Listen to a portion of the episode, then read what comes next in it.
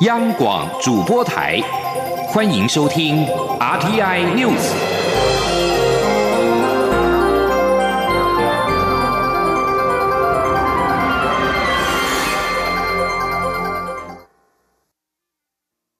各位好，我是李自立，欢迎收听这一节央广主播台提供给您的 RTI News。二零二零大选倒数四十一天，蔡英文总统今天在新北市竞选总部成立大会中致辞表示。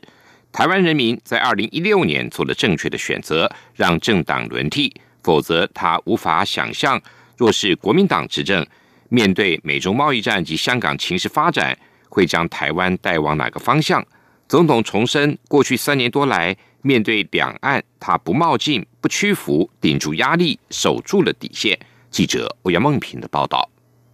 蔡英文总统一号下午出席新北市竞选总部成立大会，他对满场支持者致辞时表示：“大家最关心的就是主权，还好二零一六年政党轮替，否则他不知道台湾现在会往哪个方向。”他说：“二零一六年，台湾人民做了一个正确的选择。过去的三年多来，还好有政党轮替。”大家想一想，如果过去三年多是国民党继续执政，我们无法想象美中贸易大战中国民党会将台湾带到什么地方。同样的，我们也无法想象在香港局势的演变过程中，国民党会站在什么样的立场。蔡总统强调，对于台湾的主权，他一步都没有退让，而且过去三年多来，在得到国际支持时不冒进，面对中国压力时不屈服，顶住了压力，也守住了底线，并不断向世界发出讯息，就是中华民国台湾是民主自由的国家，也知道自己身上的责任，就是挡住中国势力渗透的最前线。他并呼吁支持者在明年一月十一号投票时，向全世界展现台湾人的选择。让台湾再次因为民主自由而发光发热。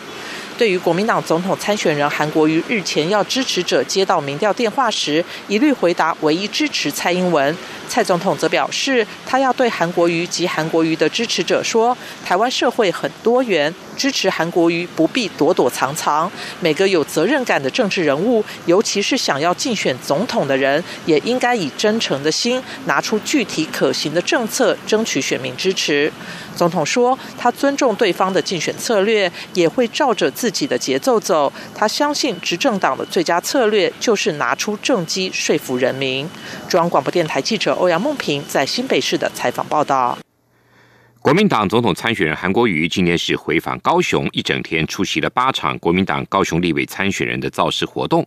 对于时代力量立委黄国昌紧咬杀死案，韩国瑜强调，韩办的发言系统已经说明的非常清楚。他呼吁韩国昌要赶快向司法单位检举，否则他明天不排除正式提告黄国昌意图使人不当选。记者刘品熙的报道。国民党总统参选人韩国瑜展开全台倾听之旅，一号回访高雄，一整天马不停蹄出席八位国民党高雄立委参选人与他的联合竞总成立大会以及造势活动。韩国瑜受访时表示，回到高雄感觉很温暖，高雄乡亲永远这么热情，他要向大家致上最高的谢意。韩国瑜出席立委参选人黄韵涵的造势活动时致辞表示，民进党执政缴不出成绩单，只能不断抹黑，指控国民党不顾主权。过去高雄从来没有被这么重视过，这次不只要韩国瑜当选总统，更要让高雄八位立委参选人一起全雷打，为高雄争取更多建设，让大家身为高雄人更有光荣感。对于时代力量立委黄国昌紧咬砂石案，并要求公开辩论，韩国瑜受访时表示，这已经是二三十年前的事，他的发言系统已经说明的非常清楚。他呼吁黄国昌赶快向司法单位检举，否则他明天不排除正式提告。他说：“昨天我拜托他赶快向司法单位检举，如果他不向司法单位检举我，我们明天不排除正式向他提出告诉，意图使人不当选。而且我今天看黄国昌委员的讲话，我可以感觉到他自己已经讲的前后都已经有点对不拢了。我觉得我们发言人系统讲得非常的清楚。”此外，针对共谍案，有澳洲媒体一号引述多个消息来源报道，王立强可能只经手过很低阶的情报工作，相关情报毫无价值。韩国瑜对此表示，整个十一月，他被塑造成共谍的支持者、炒房、盗采砂石以及逃漏税的人。光是十一月份，他就被抹黑成这样。他呼吁所有人民看清楚。选举用肮脏手段，执政一定贪污腐败；选举如果干净清洁，执政必然清廉。几十年来，从来没有像这次大选那么肮脏过。他呼吁全民共同珍惜维护得来不易的民主。哪个政党用肮脏手段选举，选民就用选票予以唾弃。央广记者刘品熙的采访报道。大选逼近，针对未来第三势力的合作，亲民党总统参选人宋楚瑜今天表示。台湾过去没有这样的合作机制，现在就是要做个范例。宋楚瑜说：“昨天非常高兴跟台北市长柯文哲、红海创办人郭台铭一起合作。台湾放下蓝绿对决，只要拿出诚意，将会是宋楚瑜组一个执政的团队，展现更大的诚意，跟不同的党派大家一起合作，就是他出来参选的初衷。”宋楚瑜强调。自己有这样的诚意，会真正来做好事情，不会把党派利益放在前面，会把人民的利益放在前面。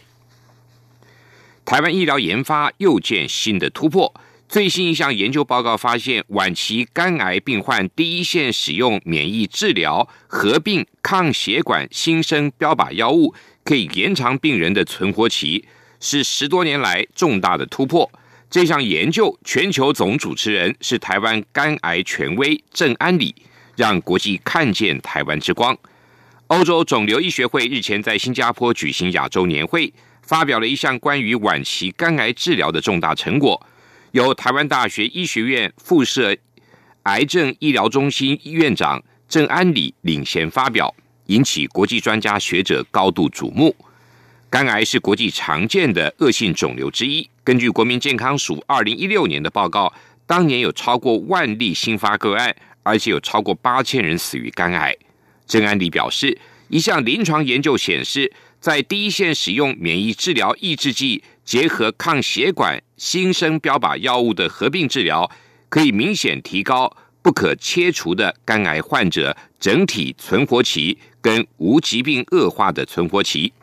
郑安礼说，治疗成果可以减少死亡率百分之四十二，并有超过一半的用药者仍然存活。郑安礼表示，等待美国食品及药物管理局核准，渴望改写国际肝癌治疗的指引，给病人带来新生机。香港电台今天报道，今天是香港区议会选举之后的第一个星期天，香港的团体发起了三场游行跟集会活动，都获得警方不反对通知书。其中较大规模的是下午在尖沙咀的勿忘初心大游行，大批市民在尖沙咀文化中心一带聚集，游行到红磡香港体育馆。由于游行人数众多，部分人走进了舒适八里道马路，一度占据了所有的车道。游行队伍仍然遭警方发射催泪弹，而警方则声称有示威民众向警方投掷砖头，警方只使用了最低武力。